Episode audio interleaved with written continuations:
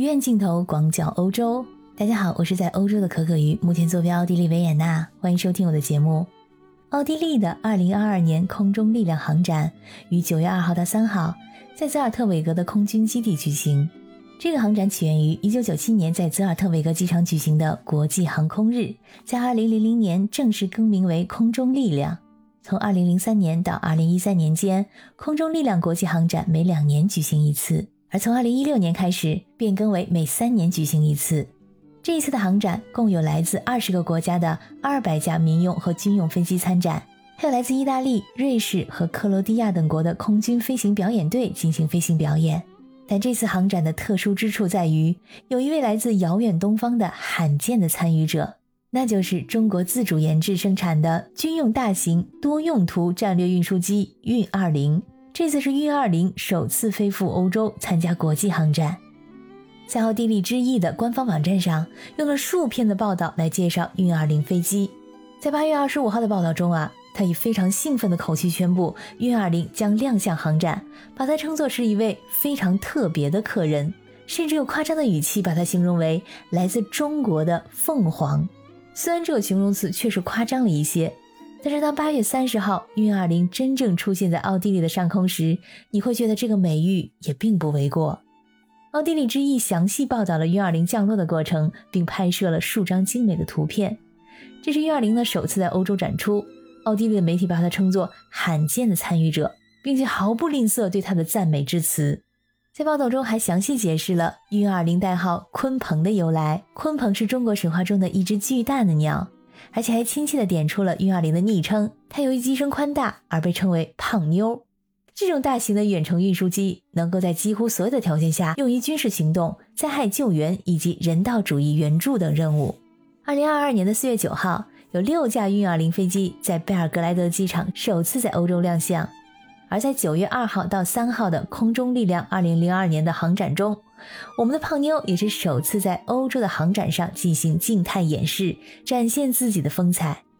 由于这报道中并没有提到胖妞的体重是多少，我查了一下，好家伙，不愧是胖妞啊，这体重足足有二百吨。虽然体量庞大呢，在空中飞行却能做到平稳灵活，可以说具有航程远、载重大、飞得快、性能优等特点。而之所以有鲲鹏的绰号，也是象征着它那副大翅膀有着奇翼若垂天之云，扶摇直上九万里的气势。我当时看的是这次航展的直播，每次当我打开直播画面的时候，只要镜头对准的是参观的民众，那就一定有我们胖妞的镜头，因为前面总是站满了乌泱乌泱的人群，来参观的民众都对这个来自中国的庞然大物好奇不已。而另一个惊喜的发现，就是这次和运二零一起出场的女机长刘文丽少将，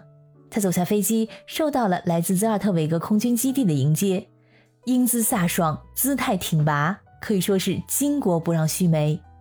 她是空军历史上首位七零后女少将，也是新中国第六批女飞行员的杰出代表。这段视频引起了国内网友们的热议，网友们纷纷表示，这位女局长这气场和实力实在是太帅了。而这位刘文丽少将也堪称是一位传奇人物。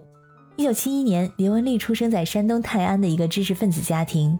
父母期望她当医生，她却对飞机情有独钟。一九八九年的春天，正准备冲刺高考的刘文丽报名参加了第六批女飞行员。当她经过了严格的体检之后，拿到了入伍通知书，向自己的梦想大步前进。她在学校里的成绩呢特别优秀，成为了首批具有学士学位的女飞行员。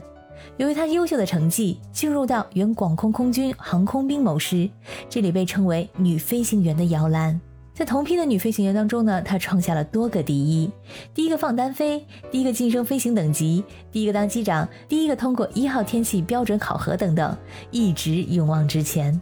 在二零零四年初，她被任命为当时唯一的女飞行大队长，一切看起来都非常顺利。但是天有不测风云，七月份她被检查出患有左侧乳腺导管癌。她并没有被这一噩耗所击倒，而是坚强的和命运做抗争。他的毅力绝非常人所能达到。在化疗后的康复期，这个还比较虚弱的阶段，他就坚持每天早晚各跑两公里，坚持了三个多月。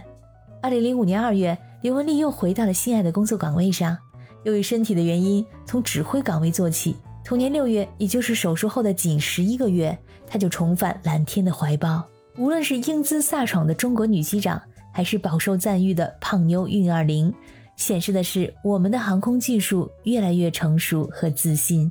感谢你收听本期的鱼眼镜头，我是主播可可鱼，我们下期再见。